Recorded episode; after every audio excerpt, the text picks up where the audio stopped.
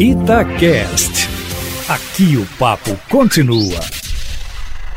Olha, sem dúvida, Aline, que a exoneração do ministro da Defesa, Fernando Azevedo, é a que deve causar maior impacto, sobretudo pelas suas consequências e porque mexe na estrutura principal da sustentação do presidente Jair Bolsonaro, as Forças Armadas. É nelas, agora também com apoio do Centrão, que o governo tem se mantido, com erros e acertos, mais erros do que acertos. É só ver aí a estonteante relação do Executivo ao lidar com a pandemia, que já matou mais de 350 mil brasileiros, na pior tragédia que se tem notícia no mundo. O Brasil, para o restante do planeta, é um imenso criatório de coronavírus. Aline Júnior, a despeito de, mais uma vez, o governador Romeu Zema de Minas Gerais ter falhado ontem, mas com a solidariedade pedida pelos seus colegas governadores, não assinando a carta contra a guerra de informações estimulada pelo próprio governo Bolsonaro e pedindo a atuação do Congresso para dar estabilidade aos seus governos regionais. Mas, como dizia,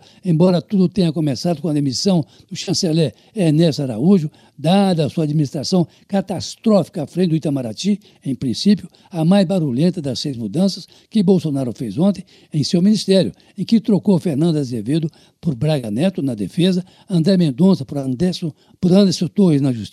Ernesto Araújo por Carlos Alberto França nas relações exteriores, Braga Neto pelo também general Eduardo Ramos na Casa Civil, Eduardo Ramos pela deputada de primeiro mandato Flávia Arruda, mulher do ex-governador Arruda, que perdeu o cargo quando governador de Brasília por corrupção na Secretaria de Governo, e José Levi por André Mendonça na Advocacia Geral da União. Na verdade, alguns deles apenas mudando de posição, o que no fundo reforça a aliança do presidente da República com a política tradicional no Congresso, sobretudo com o Centrão. Mas o que mexe mesmo com o cérebro do governo, fortalecida essa aliança com o Centrão, é bom dizer, Aline Júnior, é a queda do ministro da Defesa, Fernando Azevedo. E por que isso? Porque o governo exigiu do seu ex-ministro a incorporação das Forças Armadas à sua total obediência e ao seu serviço, ouvindo o general que tanto o Exército como a Marinha e a Aeronáutica devem se manter longe da política, ponto, aliás, destacado pelo próprio ex-ministro na sua nota de despedida,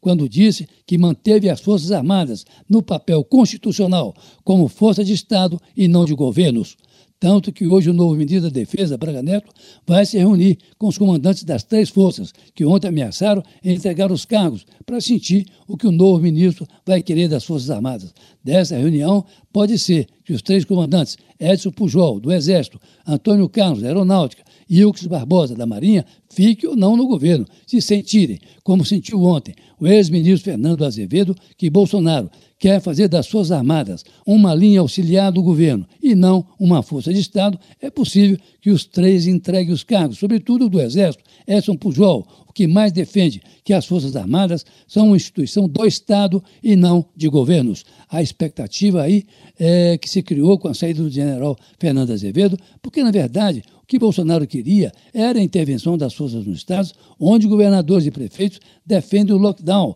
como forma de conter a pandemia. Essa reunião de hoje é cercada de expectativas da Aline Júnior, porque dela pode ser o que menos espera, ou seja, a transformação das Forças Armadas numa milícia a serviço do governo, sendo muito difícil a permanência do general Pujol à frente do Exército, a menos que Braga Neto o convença, assim como os outros comandantes, que não saiam para evitar maior turbulência. Esse é o momento mais grave do governo Bolsonaro, que enfrenta também problemas no orçamento da República, considerado pelo experts como inaplicável na forma como foi feito. Basta ver a diferença entre o salário mínimo na época em que foi feito e o valor agora em vigor, num rombo aí de alguns bilhões de reais. Enfim, é hora de ficar atento a essas mexidas todas e torcer para que o país se reencontre com sua verdadeira nacionalidade e com seu espírito público. Aline e Júnior. Carlos Lindenberg, para a Rádio Itatiaia.